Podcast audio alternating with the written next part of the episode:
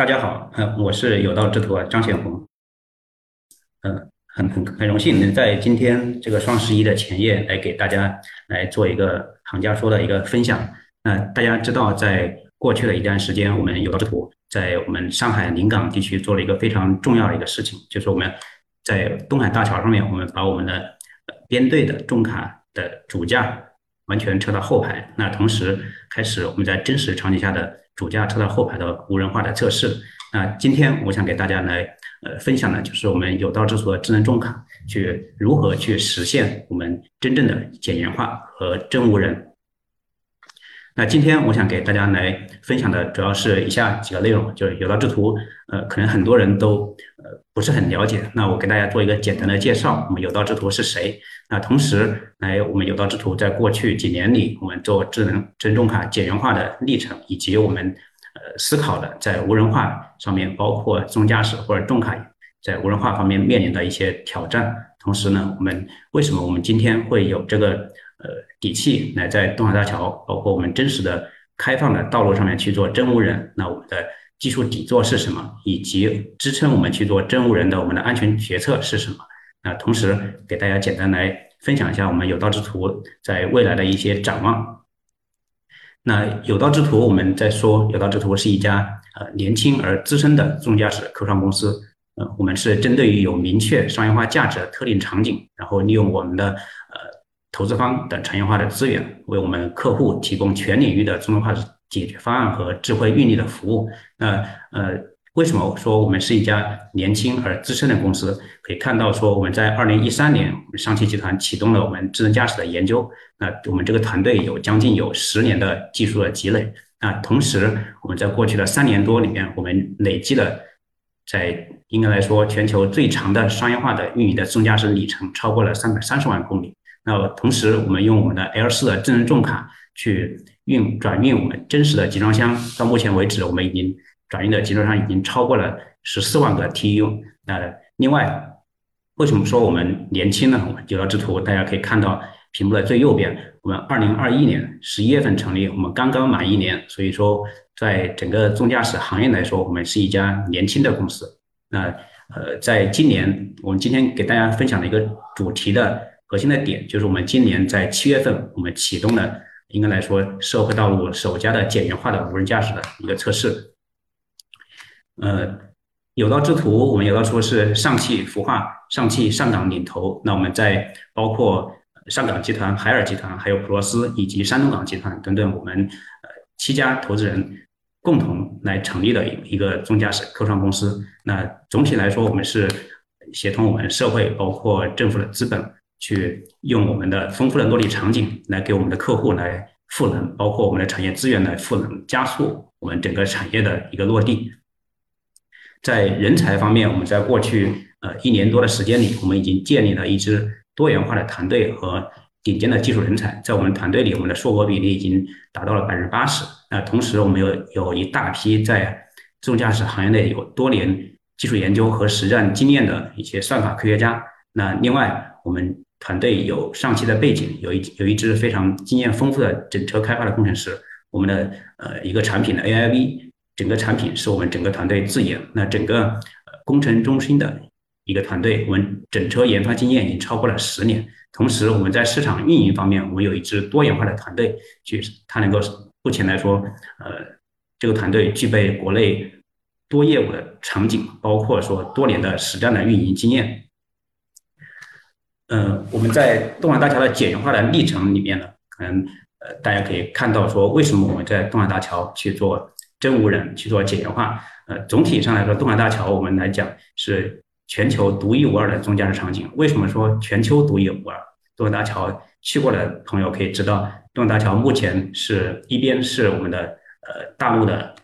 渡侧的物流园区，一边是瑶山港深水物流园区。这中间是一个东海大桥，有来回有七十二公里。那目前来说，在这个东海大桥上面，我们的运力，人工集卡的运力已经接近饱和。那同时，在上港的深水港物流园、深水港的码头里面，它还有了大量的业务的新增的需求。可以来说，在未来的几年里，目前东海大桥的运力已经很难去支撑呃人类的人类的驾驶员去运我们集装箱。那对于呃这个智能重卡的环境来说，智慧码头的改造的需求也会非常迫切，希望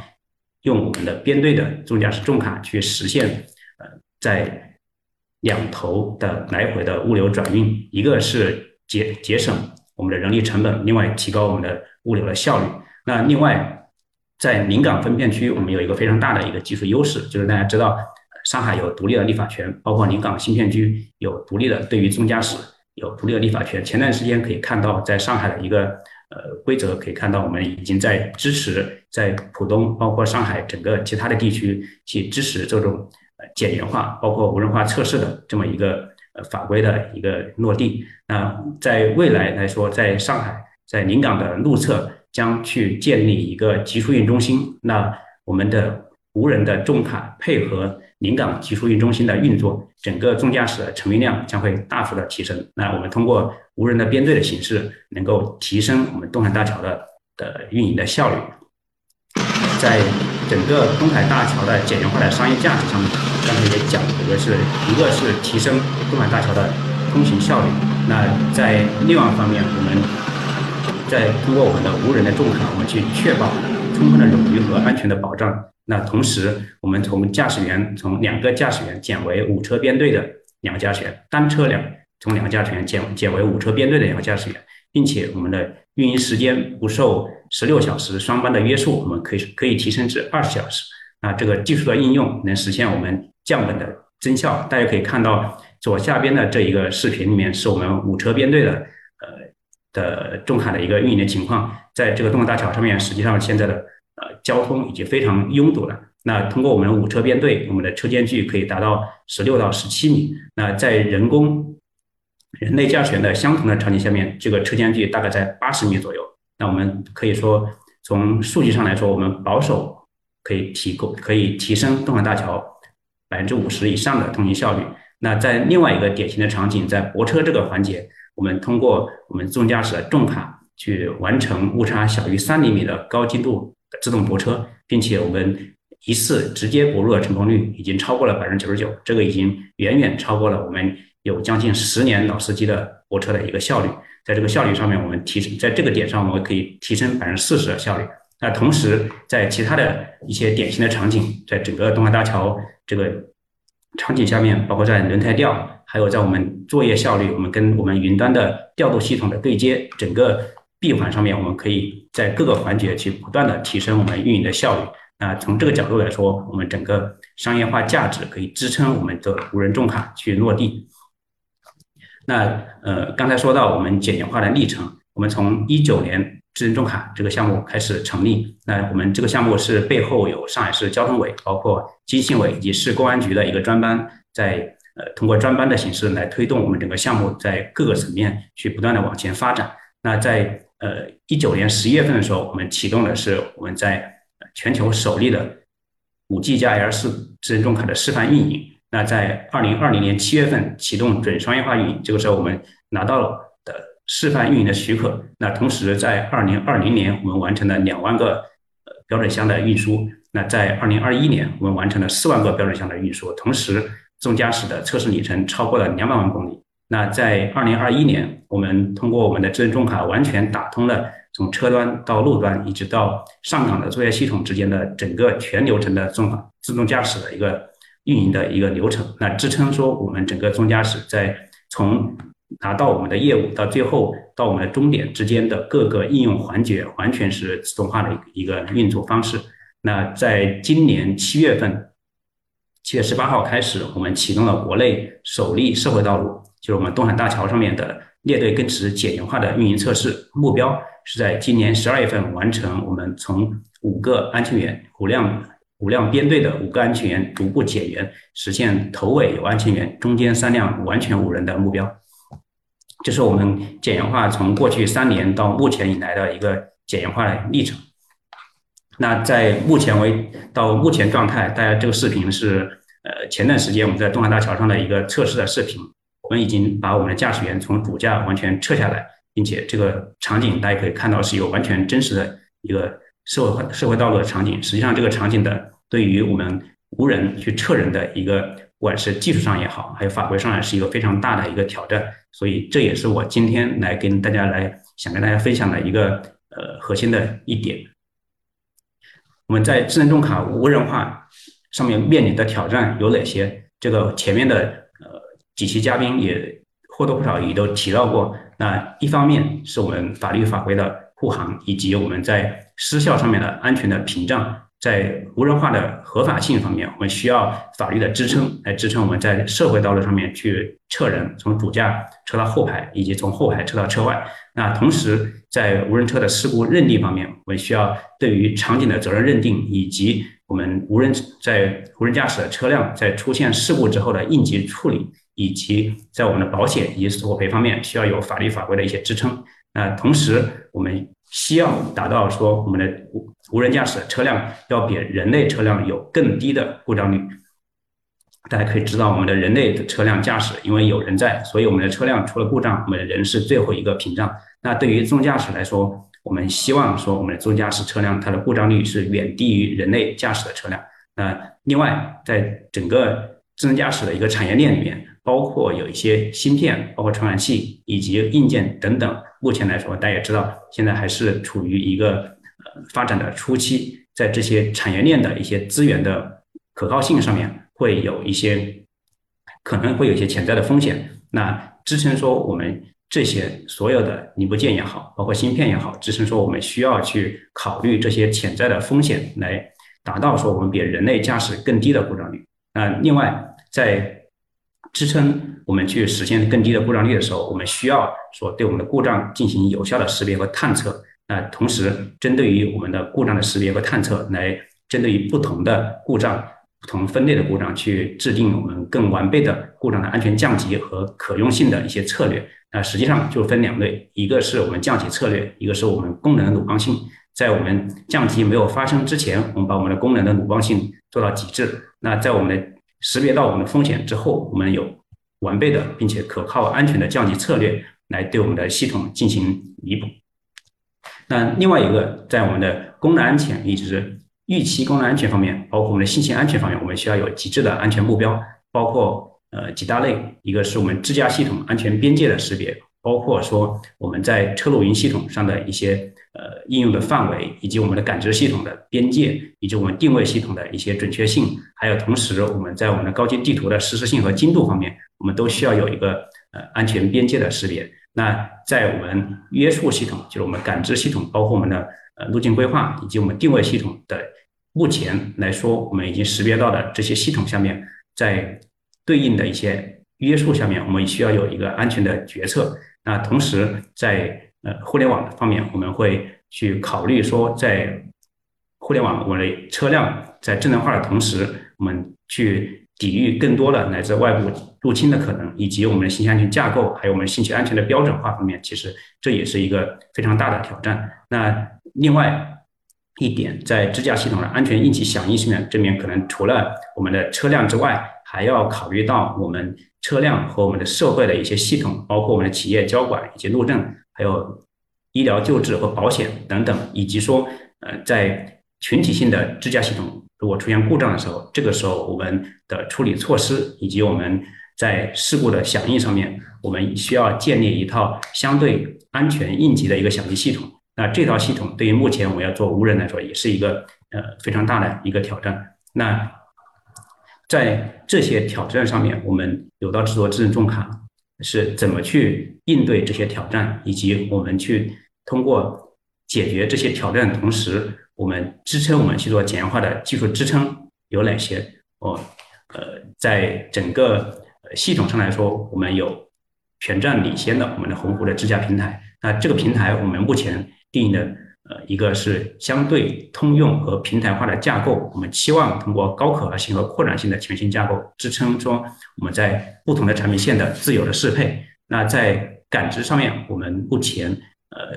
提供我们更泛化的的感知的算法，那实现我们超远距和高精度以及鲁棒性的感知。那在地图和定位方面，我们用更丰富的地图的要素以及更高精度，包括多冗余的。高精的一个定位，去覆盖我们在全整全场景下的定位地图和定位的一个呃指标。那在规控领域，我们目前来说，呃，使用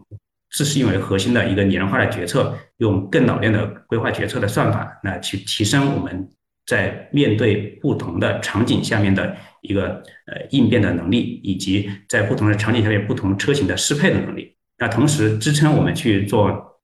算法部署和泛化的同时，我们在我们的仿真系统以及我们的呃数据闭环上面，我们用我们呃全场景的自动化的仿真，包括我们动学的仿真和我们场景的重构以及云端的并发的测试，支撑我们在上我们的实际的道路测试之前，我们能通过我们上十万种的场景的测试的完全自动化的一个措施。那另外在我们的呃，数据平台上面，我们的基础性的建设是我们非常重要的一环。我们通过建立我们从车端到云端的一个自动化、全自动化的一个闭环，从车端的部署到提取，以及到我们云端的筛选和标注，以及到我们的训练和部署，最后通过我们云端的仿真，然后再回到我们车端的部署，这完整的一个闭环。我们通过全自动化的闭环的数据的流转，通过这种规模化的数据驱动我们算法。开发以及驱动我们仿真的测试。那整个支架平台目前我们已经迭代到了呃二点五版本，在今年一年，我们累计已经迭代了有上百次的一个发布。那支撑我们鸿鹄支架平台的一个非常重要的一点，是我们整个系统架构。我们搭载说，我们在目前，我们通过我们双 Orin 的芯片，提供我们超过五百 TOPS 的算力。那另外，在我们呃视觉系统以及我们的呃，激光雷达包括我们的呃毫米波雷雷雷雷达上面，我们提供三乘三百六十度的超距离的感知系统。那另外在定位方面，我们在我们整个洋山港区域的全场景，我们定位精度那是能小于五厘米。那在感知以及拟人化的决策方面，我们都能够提供目前来说在行业内领先的一个水平。同时在感知距离上面，我们说我们能提供三乘以三百六十度一千米外的。超距离的感知，那呃，这个对于重卡来说是一个非常重要的一个指标。在动感大桥上面，我们的重卡需要更早的看到我们前方的障碍物，并且提前做出响应。对，对于重卡来说，这一点是我们一个非常核心的指标。那同时，在我们的感知的一些其他的性能上面，比如说在动感大桥，我们的场景里面会遇到很多轮胎皮，包括地上的锥桶。那在类似于这一类的小目标检测上面，我们两百米内的检测精度能达到十厘米。那同时在车道线等领域上面，我们能我们的识别精度能在横向上面是小于七点五公分。那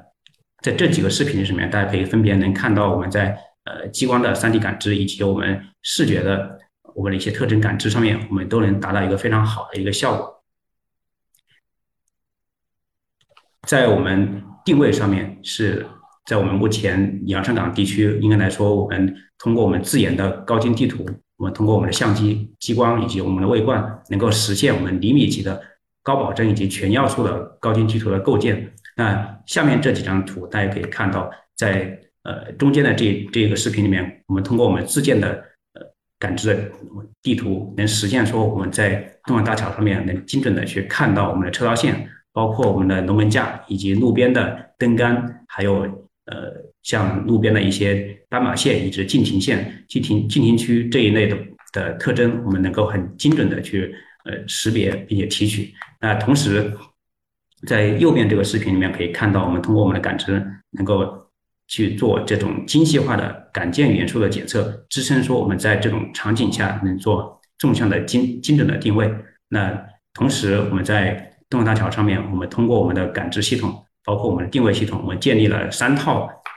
具有冗互相为冗余的一个定位系统，像我们的位位观系统，以及我们的激光定位系统，以及我们的视觉定位系统，确保我们在这个开放场景下面，任何一个定位系统失效的时候，另外两套系统能够无缝的补上。那呃，我们说我们在整个这个开放的道路上面，提供一个全场景的多冗余的高精定位的能力，支撑我们在这个场景里面做到呃完全不受定位的影响。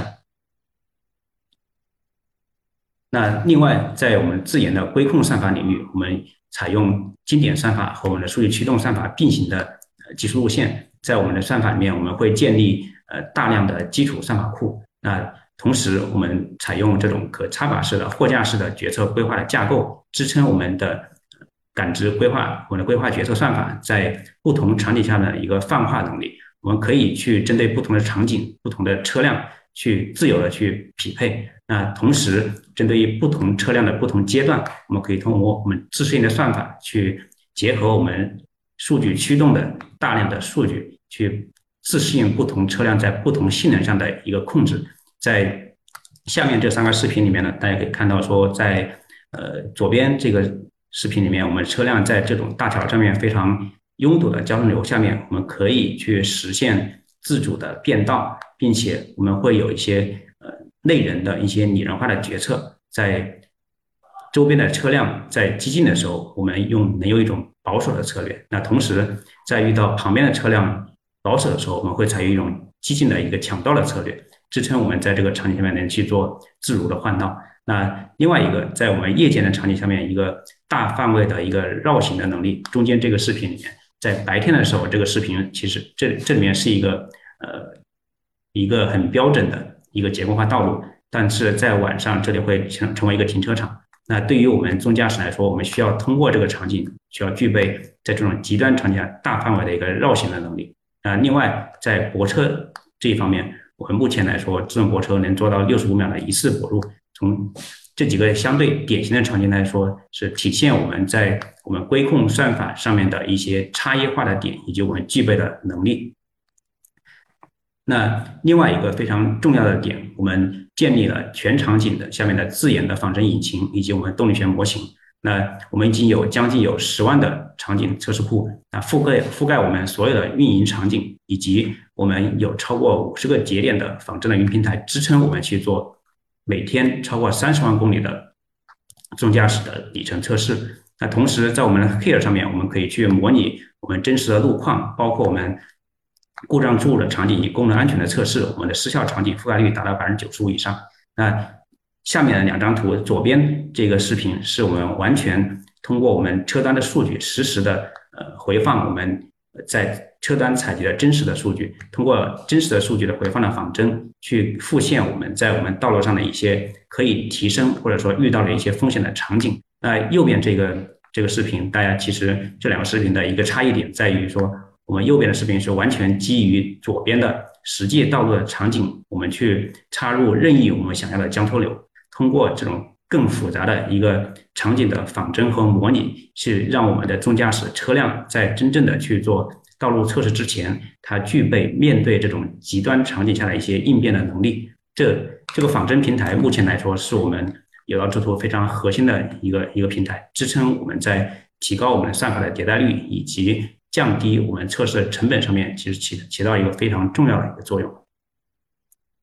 那另外一个。我们支撑我们去做呃政务人的不带迭代，就是我们目前来说，我们前置化闭环的一个数据驱动平台。我们通过数据驱动，一方面驱动我们算法的仿真，一方面是驱动我们仿真的测试的迭代。那通过算法迭代和我们的仿真平台的迭代，来去呃为我们的整个运营的效率，包括我们的算法的不断的往前去做优化，加速我们整个算法的迭迭代，提供非常重要的作用。那从这一张架构图上面，大家可以看到，说我们从车端的素材，包括测试，以及到云端的数据的处理，以及数据的标注和筛选，以及到我们场景和标注平台的构建，包括我们算法云台的仿真和模型的训练，以及再回到我们车端的一个部署，整个数据闭环，目前我们已经已经形成了这么一个全自动化的一个流程。那目前在东海大桥上面，我们每天在运营和测试的几十辆的自动驾驶重卡里面，我们每天会陆续不断的收到我们来自我们车单的数据。那通过这些数据的迭代，去驱动我们整个仿真和算法的不断的优化和迭代。那在另外一点，在我们信息安全上面，我们是目前是国内应该是第一家通过公安部安全等级保护三级测评的自动驾驶的。初创公司，那在整个架构上面，我们希望说，通过我们的系统安全和我们算法安全，在我们执行安全这三个领域，去实现我们全域的安全的冗余。那在提高算法稳健性的同时，我们能够打造全方位的安全系统，包括说我们在类似于我们主控的我们的控制器的的备份，以及我们传感器的备份，以及我们通信的备份和和电源的备份，以及在我们执行上面，我们转向制动以及动力方面的一些冗余的备份，去支撑我们去实现完全的真无人。那回到我们刚才说，我们安全底座以外，那支撑我们安全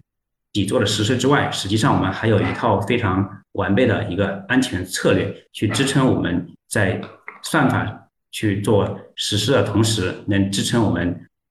所有的面对我们复杂场景下我们的安全应对的能力。那呃，主要来说，我们说我们无人化安全实现的我们的三颗基石，一个是功能安全，一个质量安全，一个信息安全。我们通过功能安全和非预期的功能安全，以及我们故障处理等几大方面，去呃，在全方位的去实现我们安全的一个分析以及策略的一个实现。那对于安全体系上来说，我们目前我们使用主机厂的双微的模型，那从上而下去做我们从抽云管端场等维度去逐一的去做呃需求，包括实实施以及测试的整个流程。那另外。结合我们的环环各个环节去做仿真和实物的测试，两方面去做安全的主机的验证。通过双微模型，确保我们整个开发开发流程是正向的，并且是符合我们功能安全体系的。那另外，在网络安全上面，我们是我们用网络与数据并举的云管端信息安全体系，在硬件安全、包括系统安全、功能安全，包括我们的软件和通信以及数据安全等领域实现。在我们整个车端到路端以及云端整个网络和数据安全的一个呃实现，那同时在云中心，包括我们的通信管道以及我们车端，包括像我们 PK 等等等几大方面，我们通过自建这种呃我们不同层级的数据证书的管理，通过自建这种 PK 系统来实现我们信息安全能得到一个非常大的保障。那实际上我们。避免我们右下角这个视频的上面的一些事故的发生，实际上我们背后支撑的就是我们云管端的信息安全的体系。那后面我们也会针对这个来详细的来跟大家来做分享。那另外一个刚才说到我们的三颗基石里面一个非常重要的一环就是我们的质量安全。那我们从呃开发验证一直到售后质量，我们形成一个闭环的一个安全流程。那从呃仿真，包括实物的验证以及正向测试等方面，我们通过我们的质量管理，包括说我们呃原来基于上汽整车厂的体系，我们对于这种呃前期研发以及售后的一个跟踪的解决，通过及及时的去迭代，确保我们质量控制能得到一个完全的一个闭环，那呃去支撑我们能提供一个高质量的一个产品。那从这三个方面，质量包括。呃，是信息安全，包括功功能安全这三方面去支撑我们去做我们的安全的一个决策。那具体来说，我们在呃要去做无人化里面一个非常重要的一环是我们的冗余，我们冗余决策和我们不同级别下的一些呃冗余决策的一些策略来说，大家可以知道，我们智能重卡目前我们是来说我们是五 G 加 L 四智能重卡，对于这一个对应，我们需要对应这种同构冗。类似于同构冗余，以及具备去中心化的冗余，以及要具备一定的非对称性的异构冗余。那在这些不同的冗余策略方面，我们通过不同的呃系统，包括不同的一个架构，去实去实现我们在各个不同的 level 上面具备不同的能力。那举个例子，在我们呃冗余系统和降级方面，我们通过我们主控的备份，那去实现说我们在呃，一些极端的场景下面，在我们某一个控制器失效的情况下，我们的副控能够完全的去 cover 我们主控的一些功能。那同时，在我们一些副控失效的情况下，我们主控能同时具备呃一定的能力去去完全去做我们应急的一个策略的应对。那总体上来说，类似于呃主控来讲，副控也好，包括我们的架构上面，我们支撑。不同的算法模块去做安全的冗余和备份，以及我们不同的传感器上面去做不同的冗余和备份。那在另外一个我们的安全监测策略上面，我们通过在架构上面，我们支撑说我们在不同的应用时期里面部署不同的应用的模块。像呃这张图的一个架构上面，我们一个主控上面我们会部署我们呃全功能的我们的算法。那同时在我们的副控上面，我们会部署一个可以称之为最小系统的一个安全模块，在我们的主控有一些风险的时候，或者说在主控出现最极端的情况下，我们的副控能起到降级，以及它具备一定的自动驾驶的一些功能，确保我们的的整个车辆不出安全的事故。那在我们冗余的最小风险策略上面，我们通过功能降级，包括我们的舒适停车、我们的安全停车以及紧急停车以及恢复运行等几大策略，通过不同的策略制定不同的风险的状态。那同时根据不同的风险状态去制定不同的应对的方法。那右边这个这这个视频实际上就是我们在在做我们的我们的。安全员从车上撤下来之前，我们去做了一个简单的一个典型的场景的测试。我们把我们的惯导完全断开之后，来去测试我们的车辆在这种情况下，我们基于视觉定位或者基于我们激光定位来做了转向控制的整个整个过程。那实际上这是一个非常极端的过程。在在东海大峡，如果说我们的惯导，我们呃或者说我们的 RTK。我们天线拔掉之后，那其实我们基于我们的其他的定位系统是完全可以去 cover 我们失效的场景。那另外一个我们说是不能让步的故障识别率，为什么说不能让步的故障识别率？我们在我们不同的场景里面，我们需要去对我们的故障去做精准的识别。那针针对于呃，比如说这里的一个例子，我们在针对于转向合理性的故障识别和安全控制上面，我们去做了大量的。这种分析数据的分析，以及我们呃针对于转向合理性故障，我们去制定从感知在不同场景下面感知需要做什么，包括我们的规划决策需要做什么，以及在不同的场景下面我们的转向要具备什么样的能力，通过这一套呃架构，那去支撑我们在呃一些典型的场景下面去做我们的故障识别和我们安全的控制。那另外在安全边界上面。包括我们感知的边界，还有我们扩展感知的边界，比如我们车路协同的感知，然后我们单车的感知，以及我们定位上面的一些边界，包括我们行为决策和控制上面的一些边界。从这几大方面，我们去识别我们智能重卡的一些边安全的边界。那通过场景库，包括我们的场景仿真，以及我们多元数据的融合，那。结合我们包括决策控制等方面的一些能力，我们去做我们全方位的安全边界的识别，支撑我们在后面通过安全边界的范围内，我们去做一些安全的应对。那同时，在超出我们边边界范围外的一些一些 case，我们能能够做到及时的响应，以及我们呃一些冗余以及我们的降级等策略。那实际上，呃，这个视频给大家展示的是我们在模拟我们仿真的时候。我们去模拟我们感知的边界，在不同的感知距离以及不同的感知的位置，包括说不同的呃光照下面去模拟我们的感知的边界，去呃让我们的车能够识别这种感知的一些安全的边界。那同时，针对于这个安全的边界，我们去制定我们不同的响应的策略。那在我们识别、我们感知以及我们定位，包括我们车路协同的一些安全的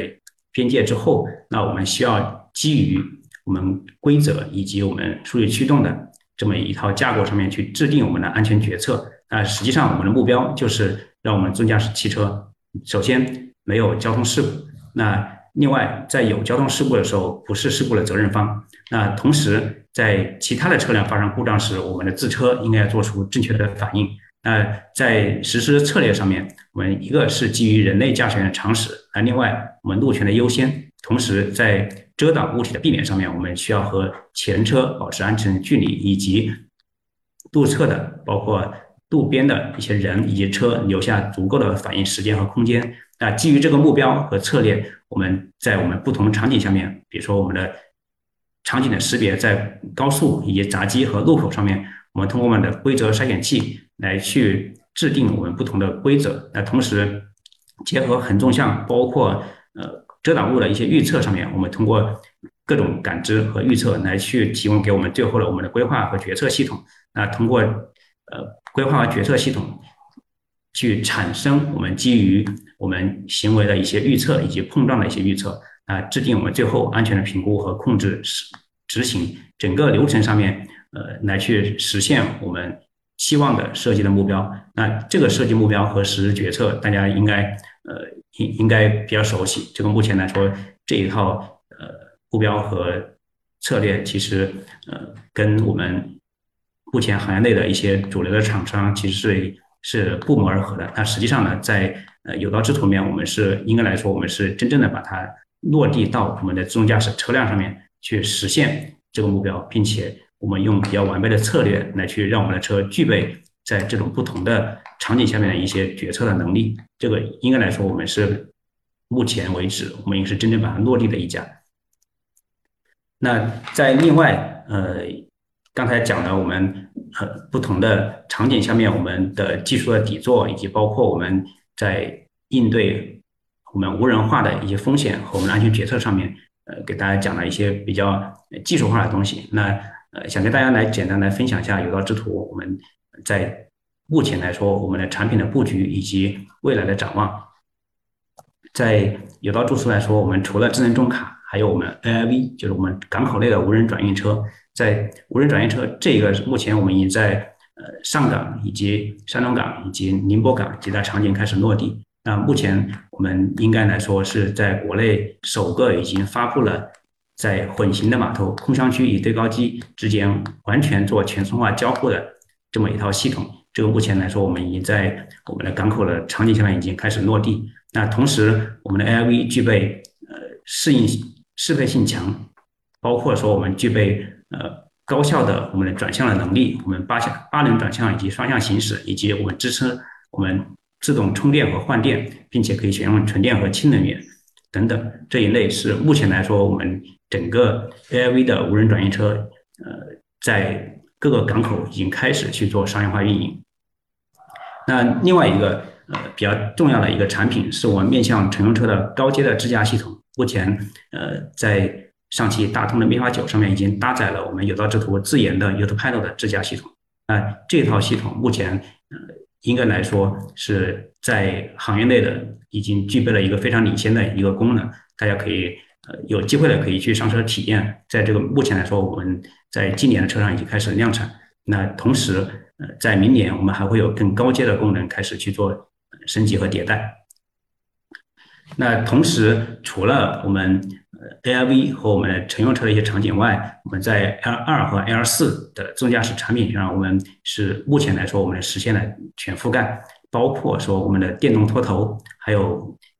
搬运机器人，以及我们的智能清扫车、无人矿卡以及无人公交车，我们目前来说实现包括从 L 二到 L 四产品的覆盖，啊，聚焦在有商业化价值的场景里面去推动我们自动驾驶的商业化落地，那。呃，在关于未来的发展方面，我们期望说我们聚焦、持续聚焦我们自动驾驶领域所有有商业化价值的场景，呃，结合我们资源方和我们的产业方的一些优势，那和我们的行业伙伴一起来，目标是推动我们自动驾驶商业化的发展，引领整个自动驾驶商业化落地。那在场景上面，呃，我们在东海大桥简约化以及。呃，集装箱的无人转运和散货码头的运输，以及环卫公交和乘用车高阶支架方面，我们开始去陆续的去做产品落地和布局。那另外，在我们的在我们今年的目标可以看到，在去年公司成立，今年我们实现我们智能中台的简约化。那在明年我们会呃目标去去实现我们在多场景下的商业化运营，以及在二零二四年我目标去实现。规模化的常态化运营，在二零二五年，我们目标是能做到整个主流业务能做到行业领先，以及冲刺我们的 IPO 上市。那在整个行业上来说，我们希望我们整个有道之说能参与到我们整个自动驾驶商业化发展一个浪潮下面，为我们的客户以及我们的资源方能提供我们呃非常好的具有竞争力的自动驾驶的解决方案啊，同时也。对于有道智图来说，我们是呃刚进入自动驾驶这个行业一年的一个新人，也希望我们行业伙伴能够多多支持我们有道智图的发展，那给我们提供更好的或者更有价值的一些建议。好，以上是今天我想给大家来分享的主要的内容。好，谢谢大家。大家如果有问题，可以在呃后面给我们来做一些分享。呃，有有观众朋友说，我们有道制图怎么盈利？我们盈利可能有呃有几种方案。那目前来说，呃，是和我们的合作伙伴来提供一种相对呃大家都能双赢的方案。那有的有有的客户希望我们用我们的自动驾驶系统。那比如说在 L 四的乘 L 四的车上面，有的客户希望我们能去提供运力。那有的客户希望我们直接提供我们自动驾驶的车辆。那在乘用车上面，有的客户希望我们提供自动驾驶系统，这这几大商业模式，实际上我们都是可以支持的。呃，我看到一个朋友问说，激光雷达和世界系统的网络延时怎么解决？那呃，我们呃在我们的架构上面，大家可以看到我刚才给大家来分享的我们的整个系统架构，实际上我们是提供了一个呃非常高精度的一个时间同步的系统。那对于激光雷达和和我们的视觉系统来说，我们通过我们呃这种微表级的时间同步，实际上在我们的本，因为我们的视觉系统和激光系统是部署在本地，所以它的网络延时对于我们整个系统来说是呃对我们的系统来说是可以忽略，因为我们已经达到一个非常高精度的一个时间同步。A I V 的底盘目前来说，我们是刚才讲我们 A I V，我们有一支。正向开发的一个呃整车开发团队，那我们 A I V 的底盘包包括自动转向，都是我们目前都是正向开发的。有一个朋友问：东海大桥现在是已经是全无人运营的吗？那呃，目前来说，在东海大桥我们运营的场景下面，呃，在运营的车车辆上面，实际上我们现在是有一个安全员，因为现在呃法律法规目前还不允许这个车上的安全员从车上撤下来。但是我们目前今年在做的一个事情，就是我们安全员撤到我们的车外，这个是我们今年呃市里面包括我们公司的一个目标。那这个今年我们的无人化从技术上面实现之后，那实际上政策法规也会支撑我们整个去做安全员的一个一个撤离。那呃在在明年，在在明年。洋山港地区会建立一个集束运中心，那通过集束运中集束中心的建立，那我们智能中卡通过无人，我们可以去呃实现在东海大桥这个场景下面的无人的一个运营，这是目前我们的一个目标。那实际上也是从政府包括到上港的一个一个规划。有一个朋友问到一个呃很好的一个问题啊，就是传感器受到污染怎么办？那实际上，这个是我们所有做无人驾驶必须要考虑的一个问题。那首先，我们从从我们的系统上面，我们需要让我们传感器具备一定的呃防污染的一些能力，比如说摄像头，包括激光雷达，去有一些呃防污染防污染的一些一些方案。那另外，在我们的传感器呃受到污染的时候，呃我们的系统要能识别到这种风险，同时呃去。针对于这种风险去制定一定的策略，比如说我们的传感器、我们摄像头，如果表面上完全被泥土或者我们的我我们的尘土给遮挡了，那我们的系统能够识需要具备识别它的能力。那在这种情况下，系统如果说在其他的传感器不能完全 cover 的情况下，我们的系统需要针对于这种风险去做一定的降级，比如说减速停车，或者说再严重的情况下，我们靠边停车等等。呃，有一个问题是说，我们跟百度、阿波罗对标过吗？我们的自驾系统实际上，呃，整个架构上面，我们更偏向于目前我们 L 四架构，呃，是一个相对通用的架构。那呃，阿波罗它更多的目前来说在乘用车领域，那实际上我们的整个自驾系统会覆盖我们的商业车场景，包括乘用车场景。那呃，从技术上来说，可以在不仅是阿波罗，包括我们。呃，一些其他的一些友商，我们自驾系统应该来说，在行业内会是一个相对比较呃领先的一个水平。那至于说跟阿波罗的一个性能的对标，我们目前还没有去做，呃，这可能需要第三方来做一个非常一个客观的评估。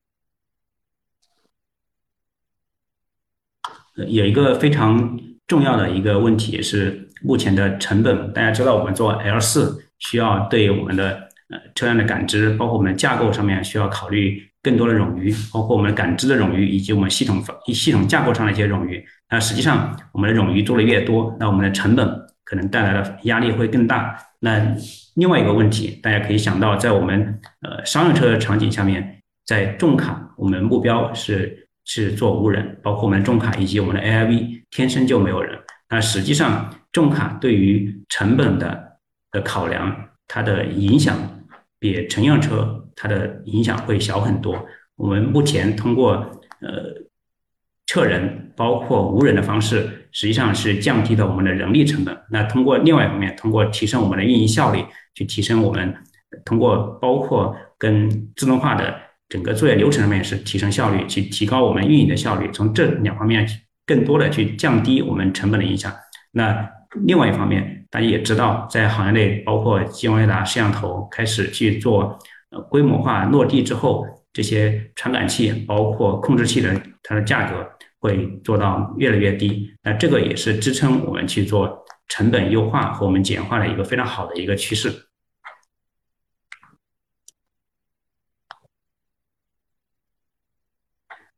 呃，有到现在。呃，更偏向 L 四还是 L 二？那目前来说，我们在我们整个产品布局上面，刚才也跟大家分享的是，我们实际上在 L 二到 L 四，我们的产品都有布局。在 L 四里面，我们更多的是聚焦我们的商业车场景；那在 L 二上面，我们更多的是聚焦我们乘用车的辅助驾驶，包括我们商用车的辅助驾驶，以及我们高阶的辅助驾驶等等等这些产品。那像目前来说，我们除了呃，我们自己生产的 AIV 之外，我们跟上汽大通、包括上汽红岩以及上汽下面的一些企业开始有一些实际的一些量产的合作。我们刚才看到一个非常专业的问题：时间授时和时间同步是怎么做的？那在我们整个系统里面，我们会有一个主节点，我们主节点会去。做一个呃，首先做一个基础的一个时间的一个同步。那同时，我们结合 PPS 和我们 GTP 等，我们去包括我们网络的时间同步，通过我们传感器，比如说我们激光雷达，还有我们的摄像头，以及我们还有一些其他的我们的一些网联的控制器。那举个很简单的例子，我们看我们怎么去看到一个同我们的激光和我们的摄像头怎么去看到一个呃同一个物体。那通过我们的脉冲去触发我们的激光，同时去触发我们的摄像头去做曝光，那让我们激光和摄像头能在我们的毫秒级的情况下面去看到我们同一个物体。那实际上这个精度可以做到，呃，我们说保守来说，我们做到毫秒级，实际上在理论上我们可以做到呃微秒级的一个级别。那在我们的系统是适应我们商业车的场景下面，在呃，干线和港口和清扫车，那它的差别可能更多的是它的场景的差别。那实际上，在我们各大场景下面，我们的整个自动驾驶一个方案，包括我们具备的能力，以及我们和和我们的客户之间的调度系之间的对接，实际上它的差别，我们希望通过我们这一套智驾系统能去兼容这个差别。比如说在干线和港口，那。呃，它的一些区别在于干线的一些物流调度系统和港口的一些调度系统的区别，但是在干线和港口里面有很多场景它是类似的。那有一部分差异化的场景，我们会做成我们刚才讲说我们货架式的架构，我们通过不同的组合来去做实实现。但是我们整个系统的基座我们是同一个架构，包括我们的港口的。呃，自动驾驶车辆和我们清扫车，实际上在整个呃传感器的配置，包括我们的系统架构上面，我们会有一个呃相对通用化的一个架构和配置来支撑我们去做落地。我看到一个问题问，呃，新疆这边的无人车的应用场景，呃，我我我知道的，在新疆那边有很多矿山，包括。有很多呃物流的基地，那其实这些场景场景包括呃是支撑我们去在那边去做落地。那实际上我们现在跟新疆包括呃一些其他地方会有一些场景的一些一一些落地的一些进展啊。目前呃这些我们还在持续的推动推动中。我看到一个问题是问我们呃 GPS 组合定位的精度。那对于目前我们车上来说，我们呃，有几套系统，一套是我们 GPS 的呃微观系统，那还有一是我们的激光的定位系统，以及我们像我们视觉的定位系统。目前来说，呃，GPS 定位系统其实际上大家应该都很清楚。那对于我们激光以及视觉，包括我们融合定位来说，我们会在 GPS 定位的基础上，包括我们激光的定位以及视觉的定位三个三大定位系统上面，我们都能提供呃厘米级的定位。那实际上我们最后融合的定位是呃相对来说是一个更更高冗余以及更高精度的一个定位。下面这一个问题应该。我估计应该是做感知的同事问的吧。跑在车上的网络结构是基于 transformer 的嘛？那实际上，呃，大家知道目前，呃，很这目前来说，大家对于 transformer 包括 BEV 实际上是一个相对呃比较通用的一个一一个一个架构。那我们在这一方面实际上也在做部署。港口呃需要自建高精地图嘛？那对于港口来说，实际上你可以理解成港口是一个类似于呃 robotaxi 的一个场景。我们在里面去做 L 四的话，一样的，我们是需要去呃建立高精地图。那呃，当然这个这个高精地图，我们是跟我们呃上汽集团内的的具有图上资质的公司来去做合作。那实际上这个高精地图可能有可能和我们道路我们结构化道路上一些地图会有些。区别，因为或或者说有一些差别，因为我们需要有更多的港口的一些元素。在我们公司的官网上面，大家应该能看到一部分我们的技术的案例，包括我们场景应用的案例，大家可以呃可以百度，可以搜一下我们公司的官网。大家如果关注我们公司的一些宣传的视频，或者说我们一些图片的话，可以看到我们车上的金维达，呃，有国内的。呃，几家像这个朋友提到的何赛和速腾，我们目前都在用。您说的何赛和速腾的二零二三年量产的五芒激光雷达，我不知道你具体是哪一款。我们现在车上，呃，包括呃像一些固态或者半固态的激光雷达，包括五芒雷达，我们目前都在用。那实际上它的一个量产，在如果在乘用车上能做到大规模量产的话，其实对我们。整个商用车其实也是一个非常大的一个成本的一个促进。那当然，我希望他们能更早的量产。好，如果目前没有其他的问题的话，那呃，今天我们我的这个分享就到此结束。非常感谢大家的支持，大家希望大家多多关注我们有道之途。呃，也希望我们能够在行业内有更多的合作伙伴，推动我们整个中驾驶商业化落地的发展。好，谢谢大家。